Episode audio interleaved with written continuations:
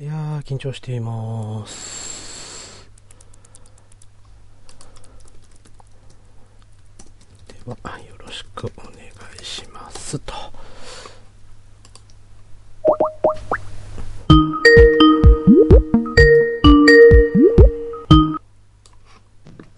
少し、あ、こんばんは。はい、こんばんは。あー、お疲れ様です。よろしくお願いいたします。はい、お願いしえます。ーすいません、えーと、緊張してます。またまた。いやー、なんでしょう。ね、あの、矢坂さんに出させていただいた時もすごく緊張したんですけど、迎えるとなるとまたちょっと別の意味の緊張が。あいやいやりますはねじ、初めてですよね、クリーキントン出るの。そうですね。そはい。う、そうですね。はい。はい。では、それでは早速、いきます。よろしくお願いいたします。お願いします。はい、おお願いします。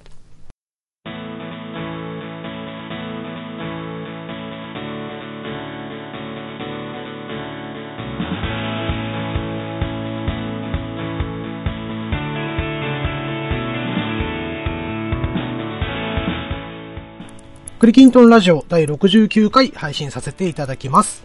この番組は私クリンが思いついたまま、時には一人で、時には仲間と、時にはゲストを交えた雑談メインのポッドキャスト番組となっております。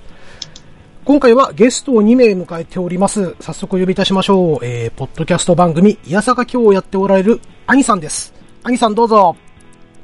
あ、どうもこんばんは、兄です。ははい、どうもこんばんは。よろしくお願いいたします。い、よろしくお願いします。はい。えー、そしてなね、あの、何度か呼んでいただいたのに、あの、こちらにお呼びするのに遅れまして、 大変申し訳ございませんでした。あ、いえいえ。はい。はい。はい、えー続きまして、もう一方ですね、えー先ほどご紹介した、いやさがきょうさんだったりですね、あと、DJ ケンタロスさんのう DQ10 ドアチャッカレディオでサブパーソナリティとしてご活躍中のピチカートミルクさんです。ピチさん、どうぞ。まんまるお山に彩りを、石川とみにくです。よろしくお願いします。よよろしくお願いいたします。ろしくお願いします。そんな、あれついてましたっけえそうですよ。アイドル ですから。あ、そうです。はい。はい。ピッチさんとはね、同い年生まれでね。あ、そうだ。そうです、ね。花の51年代で。はそうい。ですね。あの、俗に言うピチカートミルク世代ですか。あ、いいですね。松坂世代に、世代にですね。まあ、その旗頭として、これからも先頭をぜひ走っていっていただければと思い ます。はい、頑張ります。はい、えーと、いやさが今日のアニさんと、おいやさが今日で何度もゲスト出演されているピチさんを迎えて、えー非常に緊張しているのですが、お二人とも本日はよろしくお願いいたします。はい、よろしくお願いします。はい、えー、さて、今回お二人をお呼びしましたのはですね、えー、人様のふんどしで相撲を取る会とさせていただきたいなと思いまして、お声掛けさせていただいた次第です。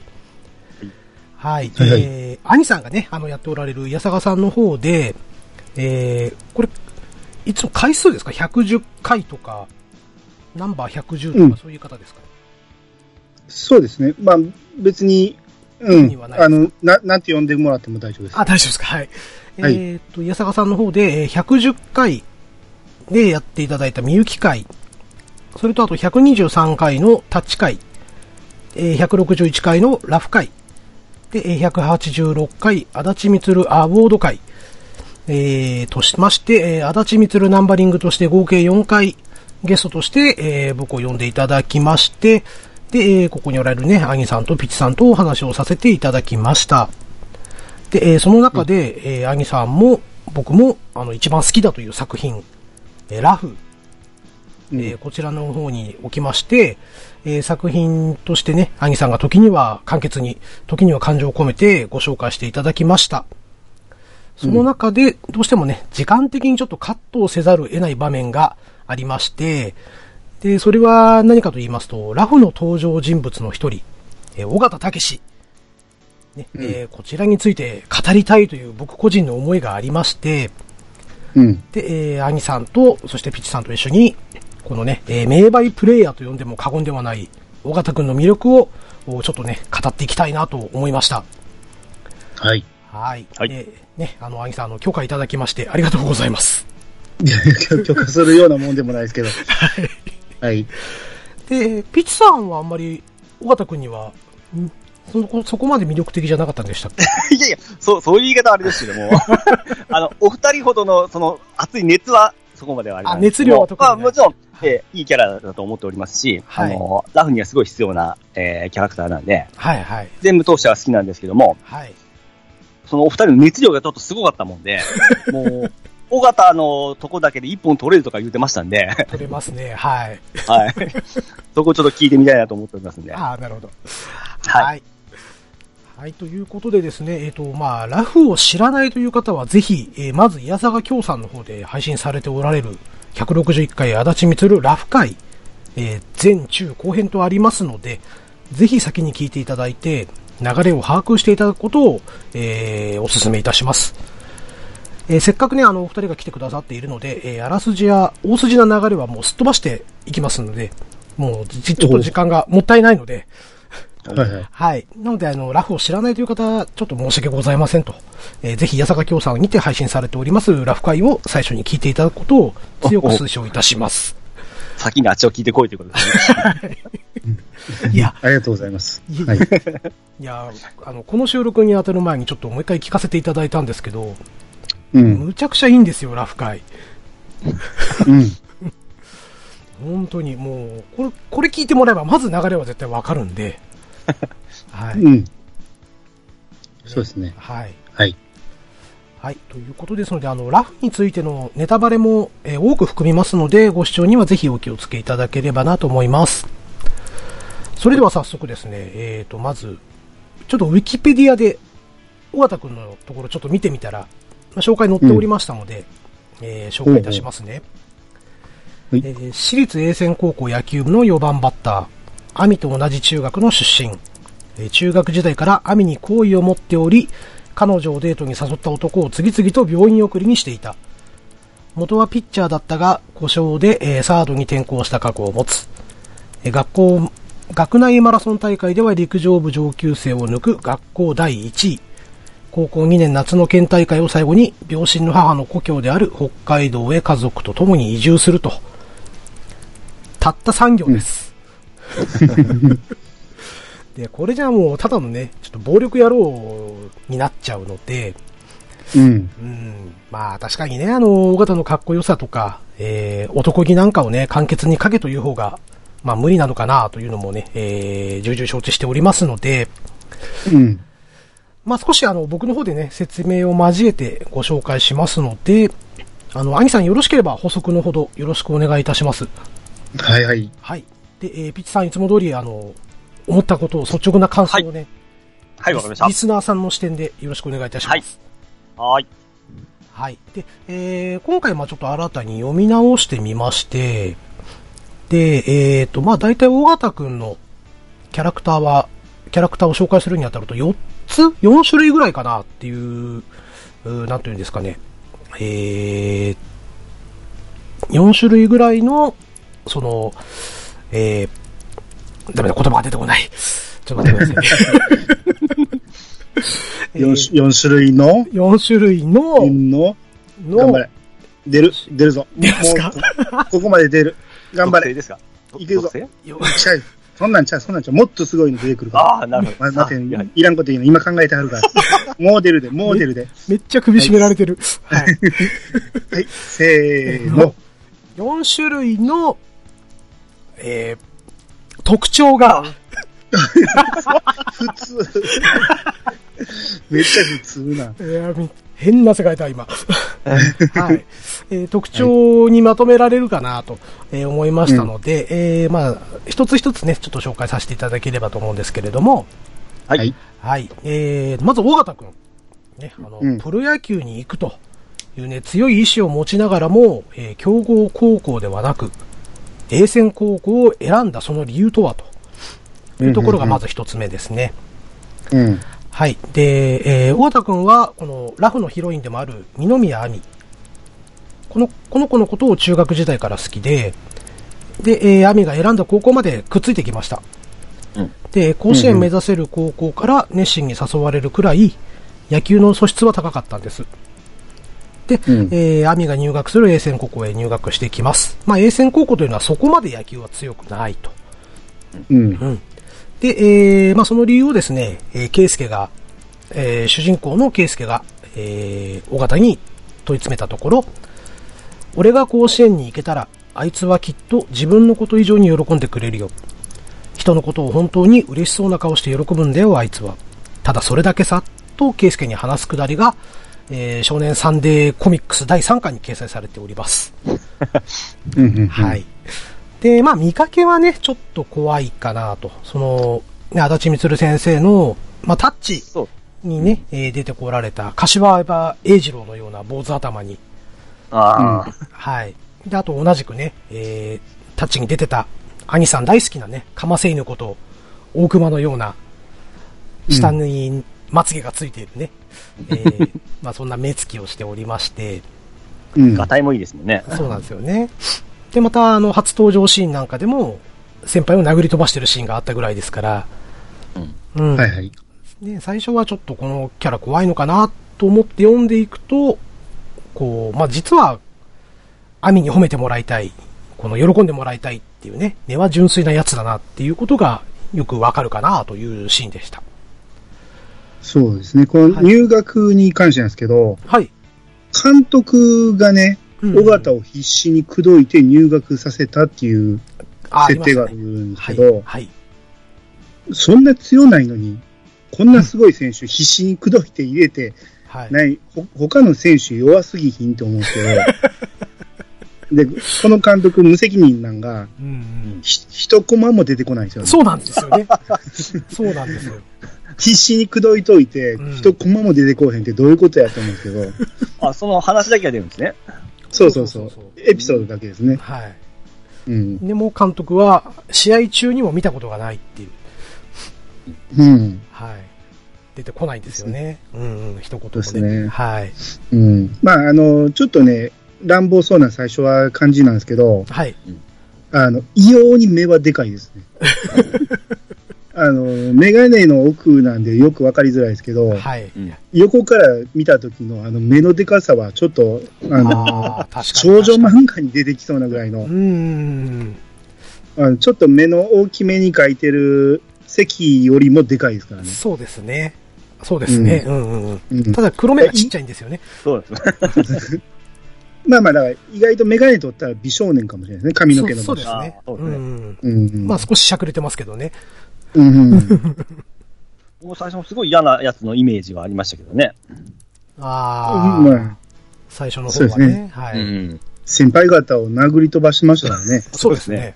う。うんんうん。まあ、まず暴力事件ですよね、そこでね。そうですね。 予選なんかやってる場合じゃないっていう、うこんっちになっちゃいますよね。うん。はい。では、えーはい続けていきますね。で、うんえーまあ、その後のエピソードなんですけれども、え1年生ながらも野球部の4番に座り、で、予選大会で2打席連続でホームランを打つものの、栄仙高校は、えー敗れてしまいます。うん。で、えー全くね、いつも通り騎乗位にこう振る舞う尾形、もう悔しさを一切圭介たちに見せていない状態で、で、自分の父親に、この、えホームラン打ったら CD を買ってもらうというう約束をしまして、で、それを買ってもらおうとね、えー電話で催促する際、えー、圭介に10円を借りたんですね。で、その時に圭介は、えー、尾形の手には相当バットを振り込んでボロボロになった手を、なってるのを見てしまうんです。うん。で、その後ね、えー、風呂場で、えー一人静かに悔し涙をね、こう流している姿も、お圭介は目撃してしまいます。はい。はい。で、まあ、普段はね、この、天才を装って、まあ、そこまで練習している姿をね、仲間にすら見せてなかった、まあ、これは僕の推測なんですけど、まあ、そんな風に振る舞っている、この大型のね、あの、人間らしい姿がすごく、こう、胸を打ちまして、うんうんうん。うん。で、この涙の意味は一体何なんだろうなとか、ね、たうんだの悔しい思いなのかな、それとも、兄の喜ぶ顔が見れなかったっていう、こう、未練なのかなとかね、あの、読者に考えさせられる、まあ、足立光マジックがね、ここにも、こう、書かれているんじゃないかな、という、うところでですね、ははいい。ここの時のアミが良かったですよね。うん、自分のこと以上に悔しがってる。そうですね、うん。うん。泣きながらね、うん。なんで敬遠なんてものが許されるのかなっていう。うん。あの、うん尾形の涙はどっち側で取られてますかうーん、兄さんいかがですいや、まあ、さ、うんいや、単純に、その、自分には実力あんのに打たしてもらえなかったっていうことの悔しさ、野球に対しての悔しさでいいんですよね。僕はね。うんあはういうん。んうんうんで、まあ、あーこんなとこで、まあ、その、そんなに思いがあったんだっていうところで、ちょっとびっくりしたシーンではあったんですけどね。うーん。うん。まあ、そこまでね、語らないですからね、尾形くんそうは。です。まあ、その野球のシーンもあんまな、なか、ないもんでですね。あの、まあ普通そうのですね野球漫画と違って、そこまでの熱がちょっとあんま感じられなかったんで、うんああとあれ、あれは涙とは言ってないですからね。うんうんうん。あ風呂に入ってるからう、ん汗が垂れてるだけかもしれんしうね。ん。なるほど、そういう選択もありますね。そうなんですよそうそうそ。あの、く、く、あの、口元しか映ってないんですよね。うん。その歯を食いしばってるように見えるところにちょっと、この、たらっと垂れてるようなね。う。うんん。そうそう。ほんで、今、クリーンさんがせっかく言おうとしてくれた網のセリフを P さんが止めてしまいましたけど。どうぞどうぞ、すみません。いやいやいやいや。あの、敬遠の下りですよね。あの、うん。まあ、そこも詳しく書かれてないんですけど、最後、尾形はね、勝負してもらえないで、敬遠をされて、えーそこで負けのシーンを見見てるわけですよ。うん言。葉として合ってますかね。えっ、と、はい、えっ、とですね。この網のセリフをじゃあちょっと言いますね。うん。えーなんで敬遠なんてものが許され、許されるのかな。えー努力もなしに素質だけでホームランを打てるようになったわけじゃないのよ。なのに、一番大事なとこでボールを見送ることしかできないなんて。それじゃ尾形くんは何のために毎日手の皮がむけて血が滲むまでバットを振ってきたの打ちたいための練習の結果が逆にバットを振らせなくしてしまうなんて、そんなのありと泣きながらね、圭介に言った、亜美ちゃんのセリフがありまして。はいはいはい。はい。 ええセええセリフですね。うんですね。これ、あんまり野球漫画では描かないけど、うんまあ野球はあんまり知らん子から見たらそう見えるなというセリフですよね。うんうんうんうんうん。そうですまあまあね。確かにちょっ、とその確かにそうやと、頑張れば頑張るほどやバットを振らしてもらえないっていうね、うん。この矛盾ですよね。うんうんそのタッチとか野球を主題にしとったらなかなか出にくい言葉ですよね。そうそうそう。んうん当たり前にファーボール敬遠されてしまいますからね。うん。うん。こっちの目線から見るから、なんかすごいいい言葉に聞こえてしまいますよね。そうそうそう。うんんうんで、その手の皮が向けてるっていうところを、アミは気づいてるんですよね。うん。ね、そうなんですよね。ケイスケはあの、あの、10円玉を渡すときにしか気づかんかったのに、はい。ずっと横におったわけじゃないアミがうん気づいてるという、このアミの素晴らしさですよ。そうですね。うん。おっと、二宮あみ会になってきましたけど大丈夫 ですかこれ。おお。え、それだけ見とるいうことですかそうです。そうですよ。みそうですみんなに目を配ってるんですよ。うん。頑張ってるところ、いいところを見つける天才なんですよ、うんアミは。そうなんででもす。そそう言われたらでも、ちょっと勘違いしてしまいますよね。あ、わしのこと、きちょっと気がある かなっていうはい、すいません。いい。いや、さすがピッチさんだなと思って。いい。はい。えーと、今のところがですね、まあ、その、尾形くんが栄戦高校を選んだ理由うーとね、そして、その、多分、それまでちょっとね、やっぱり読者のみんなも、ちょっと尾形ちょっとめんどくさそうなキャラだなと思ってたけども、ここでね、あの、アミちゃんのセリフも加わって、多分目線が変わったと思うんですよ。僕なんかうんも、ここで尾形がちょっと好きになった、好きになってきたっていうところだったので、まあちょっとここを外すわけにいかないなと思ったので、ご紹介させていただきました。うん。はい。そして、え2番目ですね。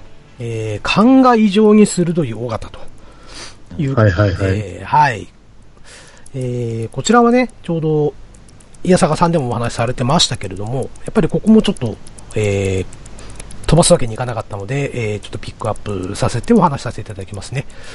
うん。はい、えっ、と、アミの誕生日の日に、アミのお父さんに気に入られた圭介は、中西のマンション、えっ、と、アミの幼馴染ですね。まあ、まあまあ、幼馴染か。はい。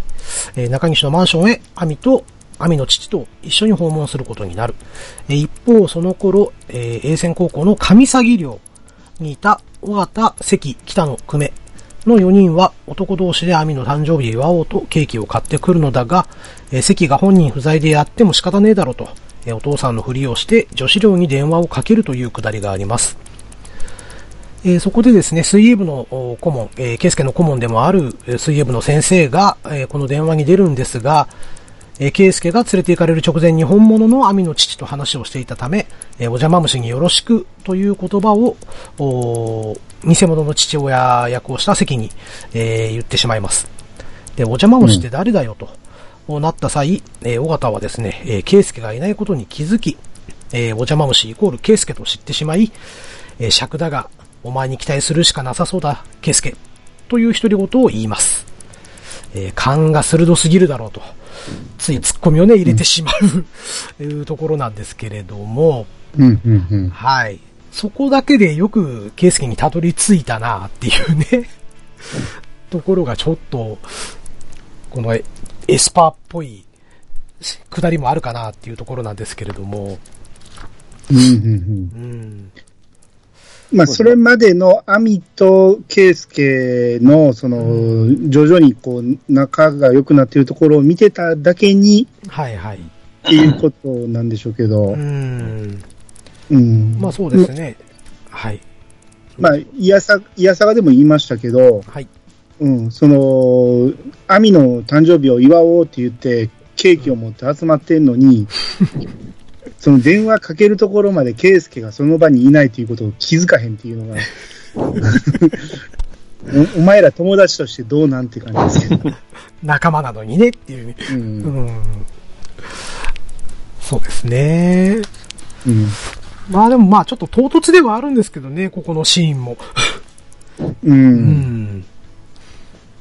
でもまあやっぱり尾形にこのセリフを言わせるというところが多分、この足立光先生の、なんていうんですか、展開のうまさというか、うんううんん、その、尾形にキャラクターとしての役割をしっかり持たせているのかなっていうのが感じられたかなっていうところなんですけれども、うん。そうですね、あアミのために入った栄泉高校、そこまでしてうんアミを思い続けている尾形が、うんうん圭介の応援に回る決意をするシーンですよね。そうですね。ああ、さすが上手だ。 ちょ上手ですね、アギさん。 さすがだな。はい。では、ちょっと次のパートいきますね。はいはいはい。はい。えー、意外と友達思いの尾形というところで、えー、尾形のことを好きな、えーテニス部、女子テニス部の木下さんというね、えー女の子がちょこちょこと、それまで出てくるんですけれども、うんえ。ー寮で、えー尾形と同室の久米とね、えー仲良くなりまして、まあ、ある意味久米のことをちょっと利用して、まあ、尾形の趣味を教えてもらったり、ちょっと尾形の写真撮ってきて、なんていうふうにお願いをね、こうされていたりしました。で、えーある日ですね、えー久米は木下さんに頼まれて、夜中に寮を抜け出して、えー徹夜でね、えー並ぶのに付き合いまして、尾形の好きなロックバンドのコンサートチケットを入手してきます。で、えー彼女と一緒にコンサートに行ってほしい、えー彼女の願いを叶えてやってほしいと、久米は尾形にお願いをします。そこで尾形は言います。会ってやろうじゃねえか、お前のために。で、えーシーンが変わりまして、えー木下さんが尾形に、えー今日のチケットです。一緒に行ってくださいと頭を下げるシーンに変わります。うん。で、えー、尾形はですね、えー徹夜で並んだって、並んだんだってな、ん徹夜で並んだってなっていう声をかけます。うん。そうすると、お笑顔でね、木下さんは、えー大したことないですよ、そんなこと、と。うん。そうすると、お尾形はですね、えーそいつは良かった、とチケットをビリビリっと破ってしまいます。うん。俺はブスとメガネは嫌いなんだよ。縁がなかったな、と去る尾形。うん。まあ、ここでね、なんてひどいやつと思われた読者はね、非常に多かったと思うんです。かくいう僕もね、うわ、ひどーなんて思いながらこう見てたんですけれども。そうですね。お前もメガネやろって思いますね。そうそうそうそうそうそう。うん。そして、えーその後ね、怒りに任せた久米が尾形のことを殴ります。うん。その久米に向かって尾形は鼻血を出しながら言います。それだよ、大事なのは。で、えー久米は少し意外そうな顔をした後、木下さんを慰めます。うん。その一部始終を見てた圭介は尾形に、いい役やってるじゃねえかと声をかけます。うん。尾形は、あいつ自身にお好み焼きより好きなものがあるってことを教えてやっただけさと、返します。うん。うん。うえんー、圭介は見事なキューピッドだよと。えーそして尾形は圭介に向かって言います。ああ、簡単にはいかねえだろうな。お前たちの場合はと。うん。もうこの時点でね、尾形はもう、圭介と亜美がもう惹かれ合っているっていうのを分かっているかのような、このセリフですよね。そうですね。そういうの、はい一筋縄ではいかんっていうところまで、うん。うん、読み読み取ってるんですよね。はい。うん。そうそう。あのね、中西という最大のライブがい、ライバルがいるっていうことも、あとう、ん圭介と亜美のね、家同士の対立なども、なんか全て分かりきっているかのような、この、セリフですよね。うん。そしてですね、一応この後は、あの、久米は木下さんに振られてもいい覚悟で、尾形が取ってくれたね、友情のことを木下さんに、えー話して、それでもまあ、うん久米を選んでくれたと。うん。で、その時の久米の一言がね、僕は非常に、すあの、好きで、えーうん今回もちょっと持ってきました。うん。一見自分勝手に生きてるように見えて、人一倍周りに気を配ってるんだよな、あいつはと。うん。はい。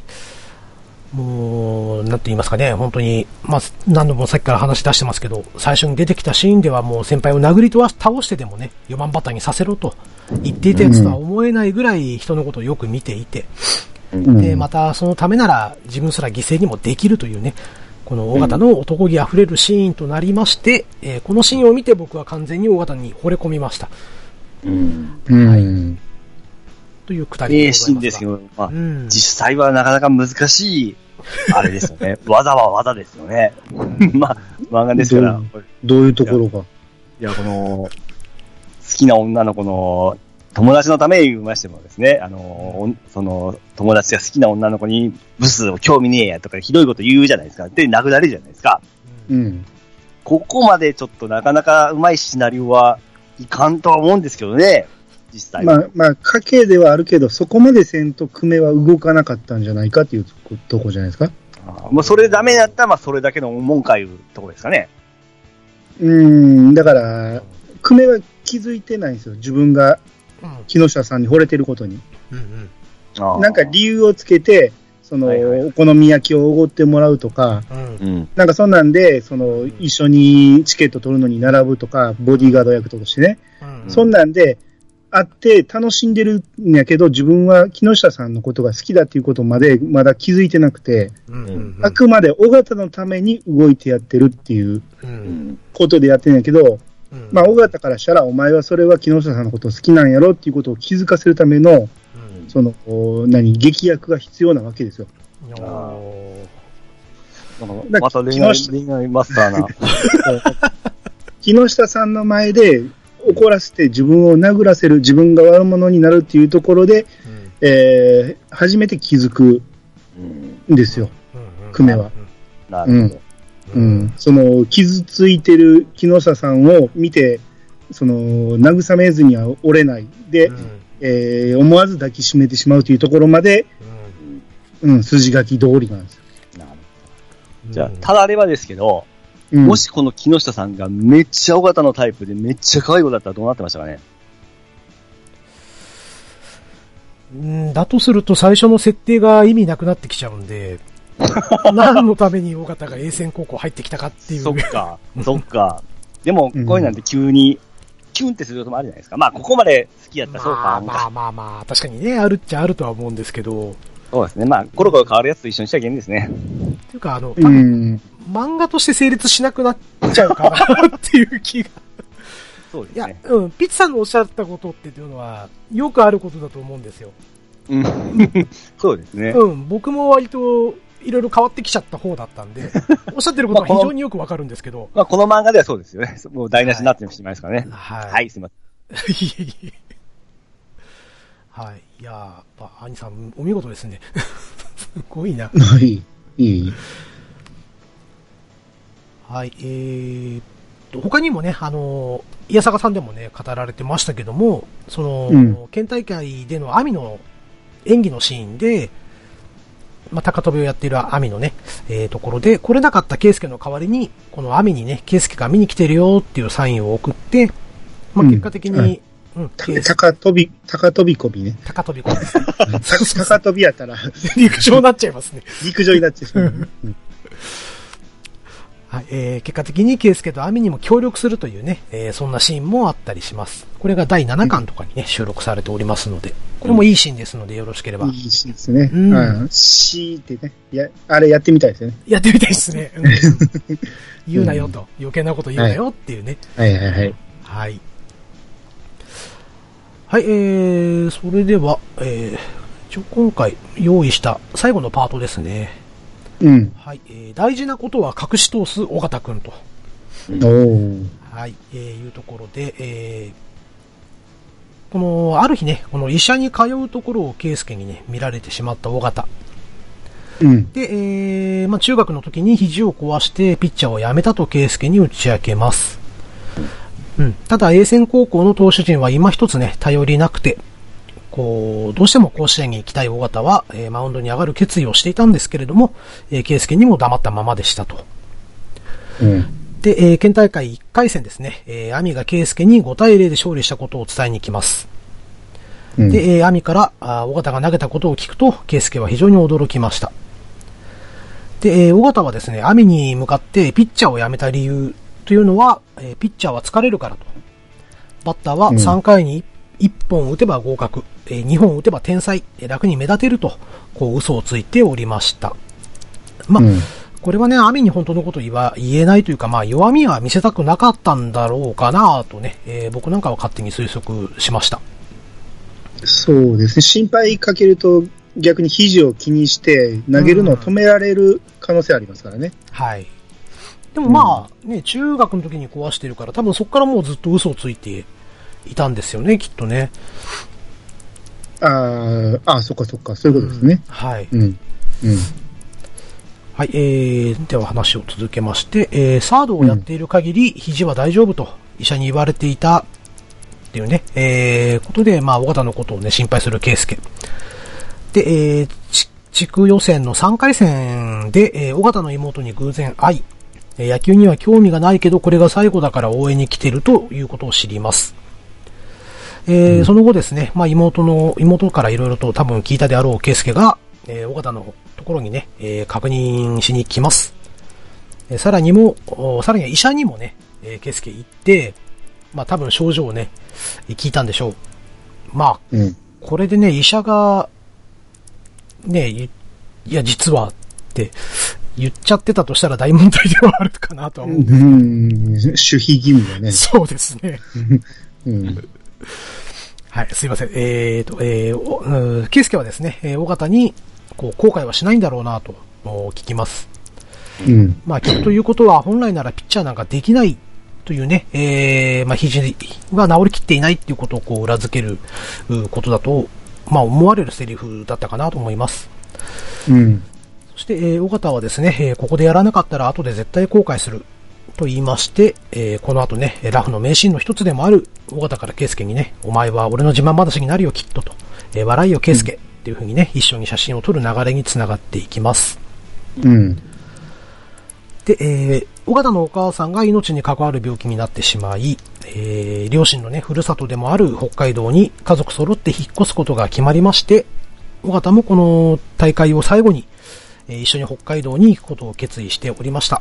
えーそのことを知った圭介は、えー、尾形がね、ずっと好きだったアミを、こう、無理やりね、えー球場の方に連れて行きまして、えー最後の勇姿をアミに見せました。うん。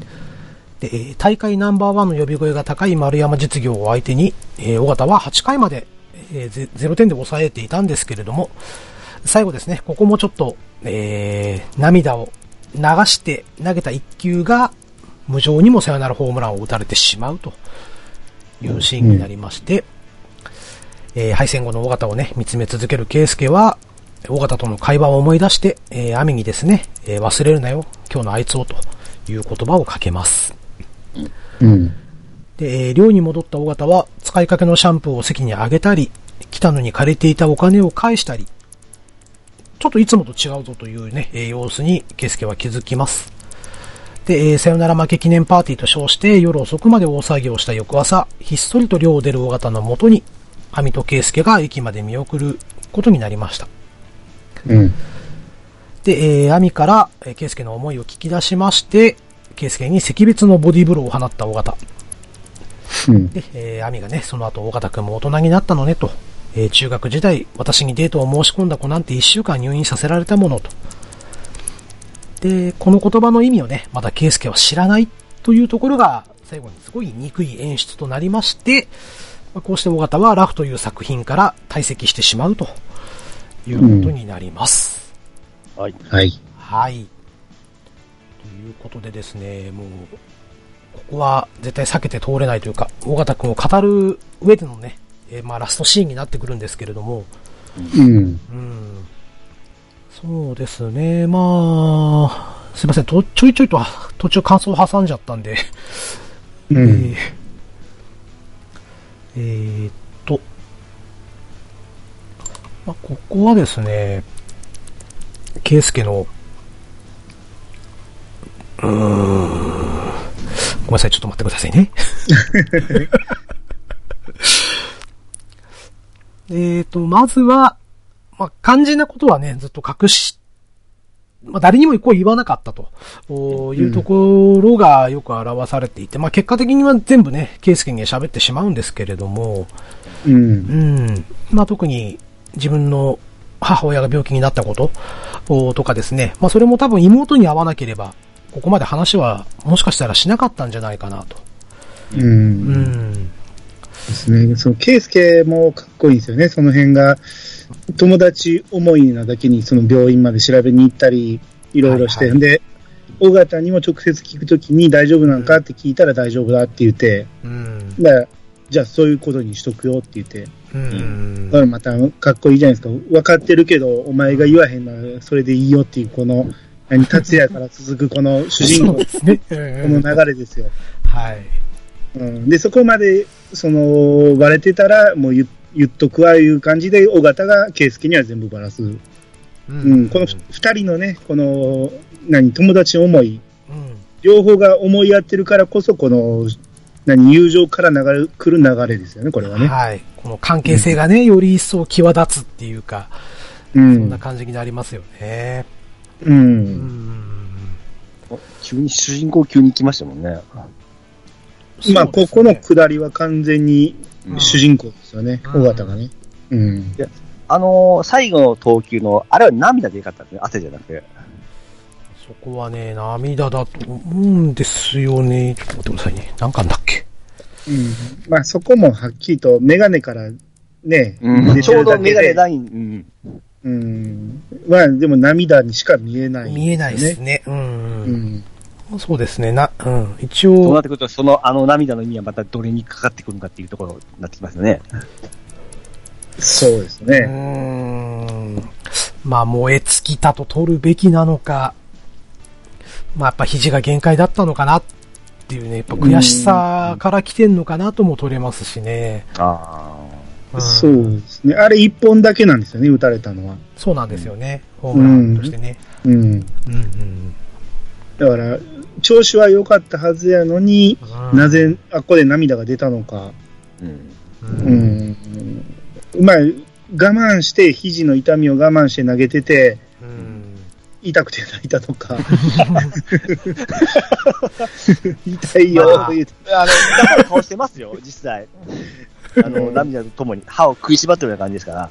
うんまあまあでも、うーん、打たれるつもりで投げてるわけはないと思うんですよね。うんうん、たまたま当たった出会い頭的な感じでホームランになったんだと思うんですけど、うあ、でも、あまあな、うん、投げた瞬間に流れということは、もう、これが限界や、っていう、だめやっぱダメやっていうところで投げて、ああ、やっぱりみたいな感じには僕、最初取ったんですけどね。あーまあ力が乗り切らんかったってことかな、うんお仲間えはえ。うんん僕はですね。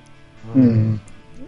まあこれはでも読む側によって印象の変わるシーンでもあるから、それは足立みつるマジックでしょ。そうですそうですね、ねここでも。ううんん。うんそうですね。まあ、いつ読んでもこのシーンは本当に、ちょっとジーンと来てしまうというか。う。うんん。で、ここで離脱させるとこまたうまいですよね。うん。一旦。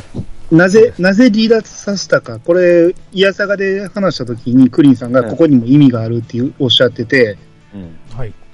これは、そこまで話、確か振らんかったと思うんですけど、うん。うんここで離脱させた意味っていうのは何なんでしょうね。何なんでしょう何でしたっけねなんか言おうとしましたね、僕確かにね。うんうん。えーとね、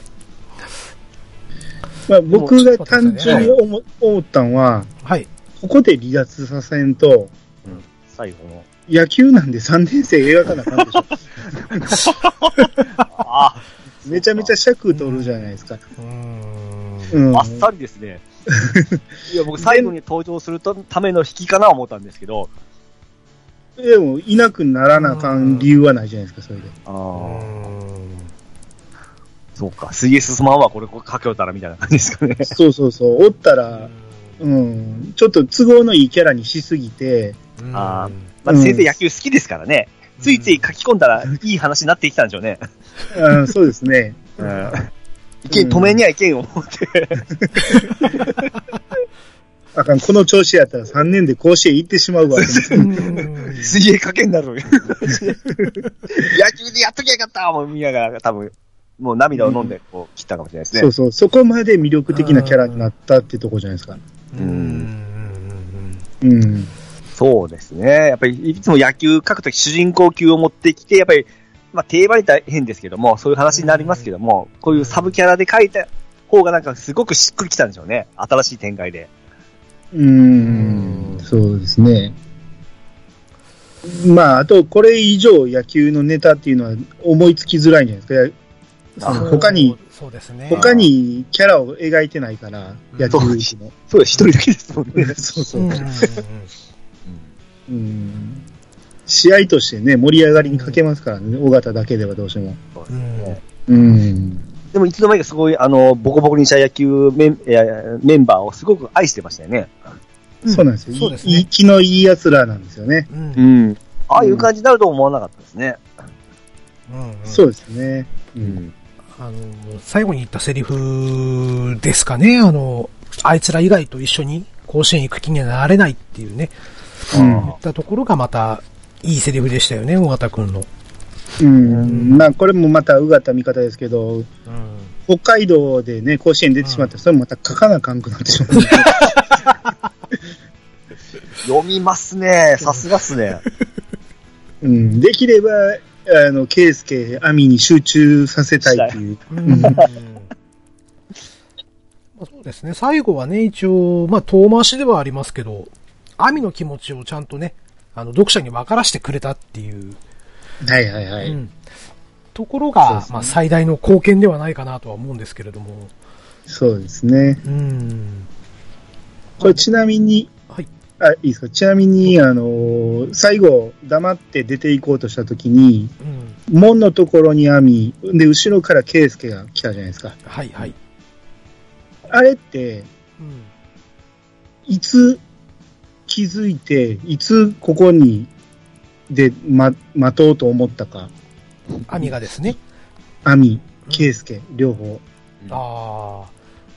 これは示し合わせて、ここで、なあの、待っとこうって、二人の打ち合わせがあったのか、うん。どう思いますピッチさんどうですか僕はまあ、都合以上、ちょうどいいタイミングだと思うんですけどね。そんな示し合わせていく中ではまだないと思うんですけどね。 うん。え、で、なん都合のいいってどういうことあ、あの、アミも、あの、こ単独で行って、あの、ケイスケも単独で行ったという。なんで、なんでアミはそう、教育って思ったのあ、そうか、その話出てないか。 はい。そこでカットしました。長くなるかなと思って、はい。うん。そうか、そうか。ちょうどね、んあのー、さよなら負け記念パーティーをやっている時に、う。うんん。えー部屋を開けっぱなしでね、5人で騒いでたんですよね。うん。で、ちょうど、えー、アミの部屋というのが、まあ、ケイスケの正面の部屋なんですよ、うんああ、見えたんですね。はいはいはいはい。はい。そう、めちゃ夜中まで騒いでたんだね。うん。うん、で、アミと同じ部屋の子は、うるささいなって言っそうてそう怒ってる。そうそうはういん。まあ、それで刺した。うん。まあ、友達思いというか、まあね、その、尾形の手の豆を見抜いてるアミのことですかうん。うん。ら、うん、いつもとちょっと違うんじゃないかって気づいたんではないかなと僕なんかは思いましたけどね。う。うんん。これ、最初読んだ時は、ケイスケがアミに声をかけて、はい。尾形行くから待っとこうぜって言ったと思ったんですよ。うん。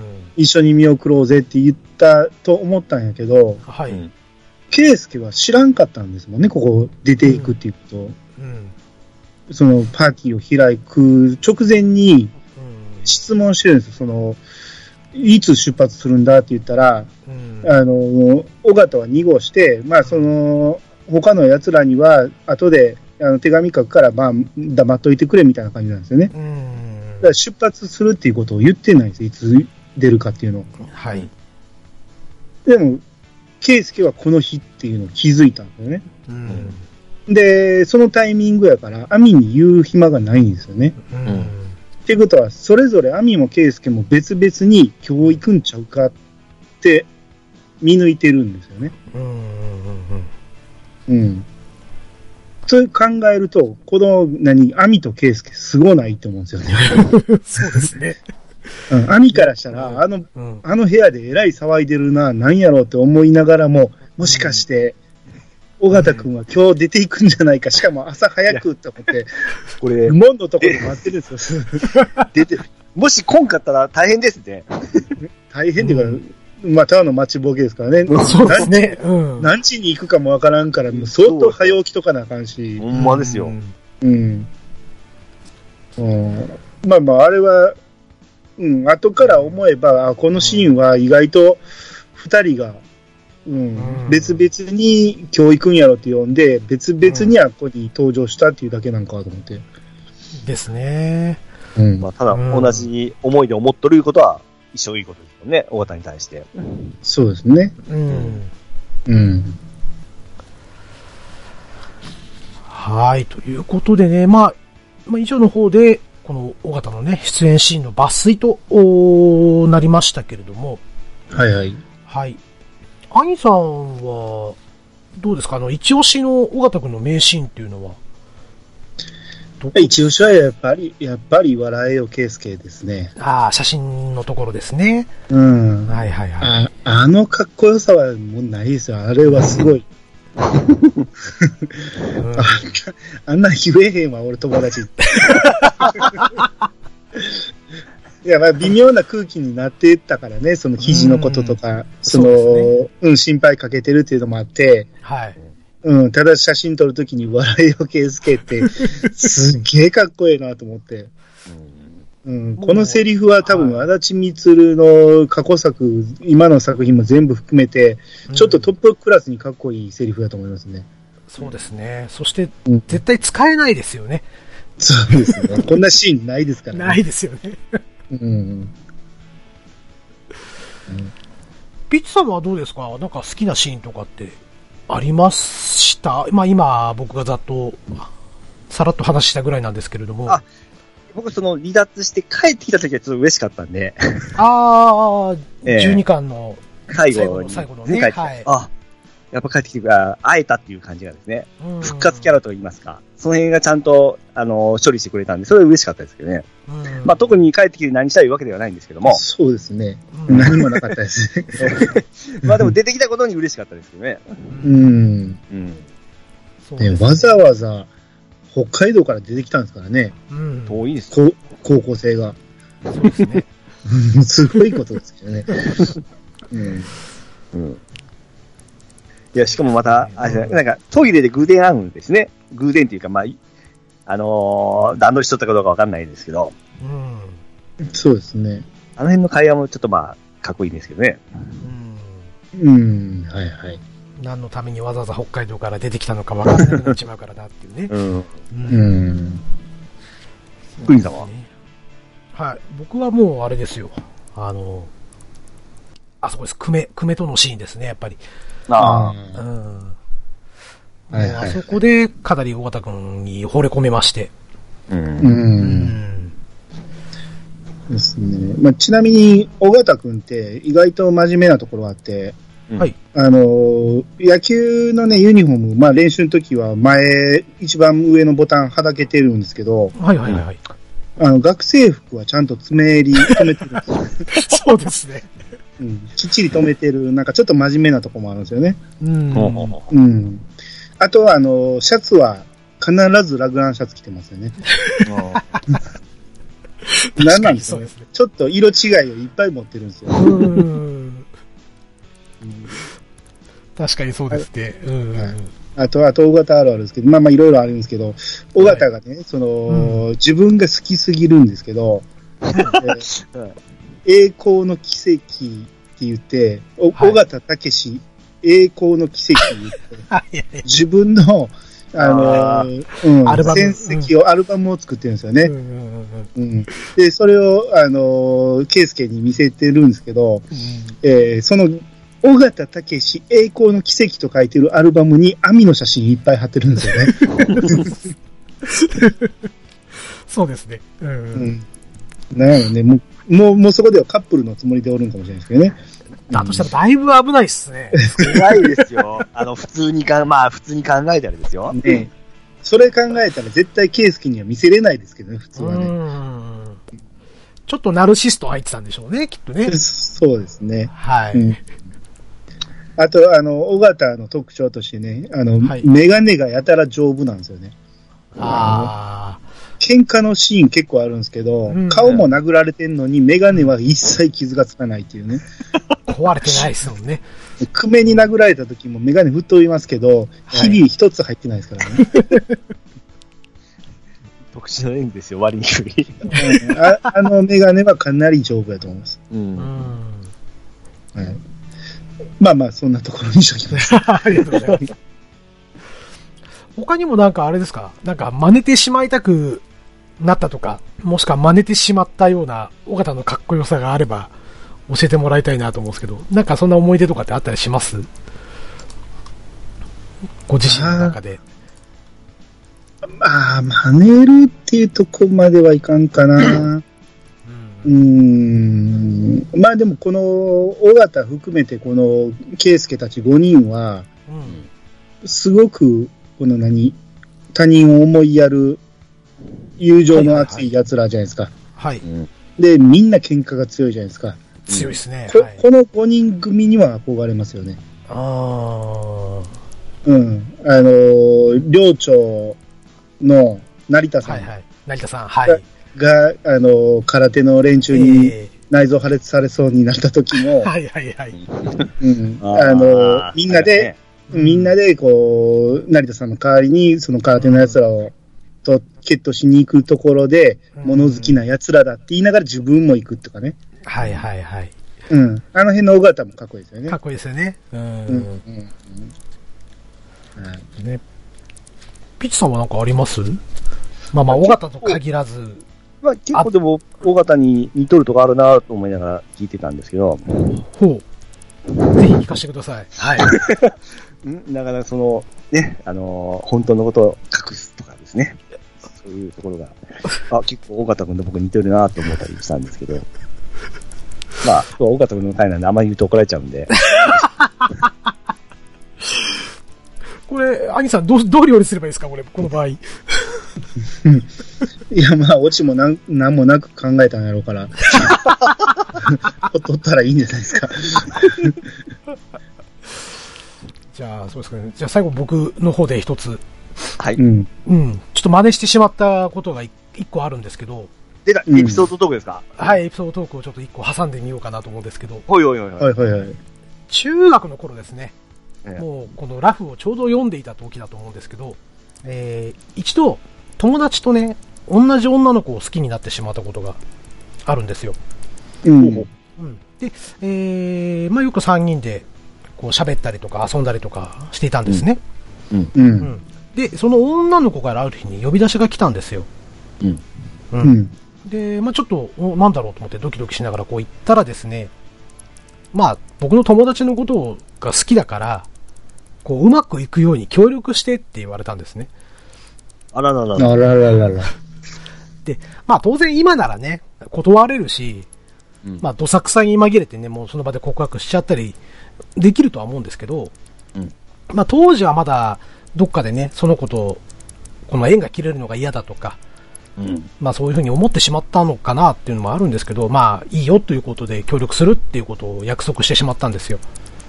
うんそ。れ、ど、どんな気持ちでですかえ、もうものすごい凹んでますよ。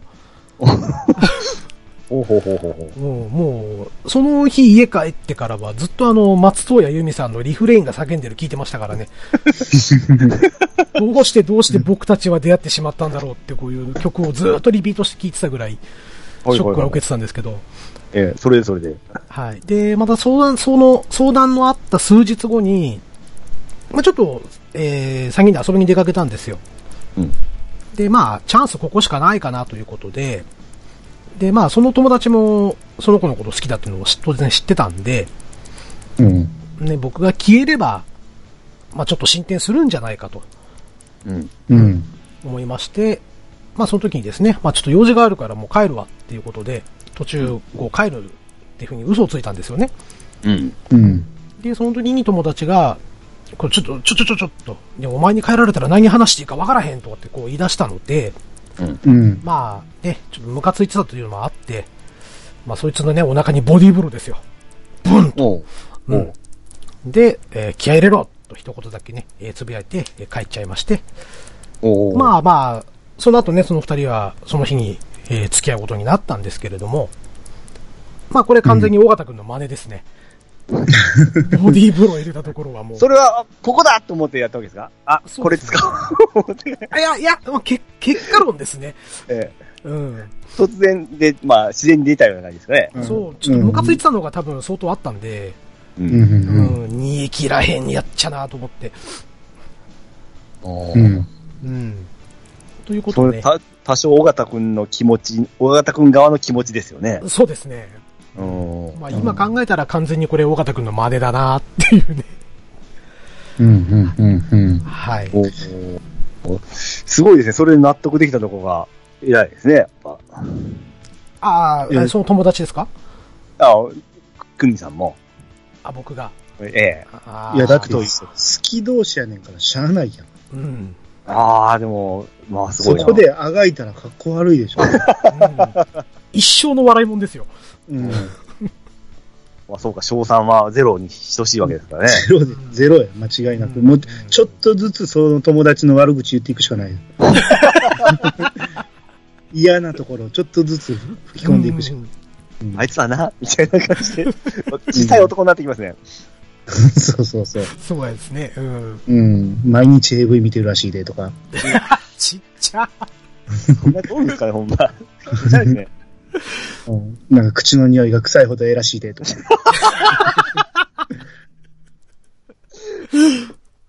それは面白い。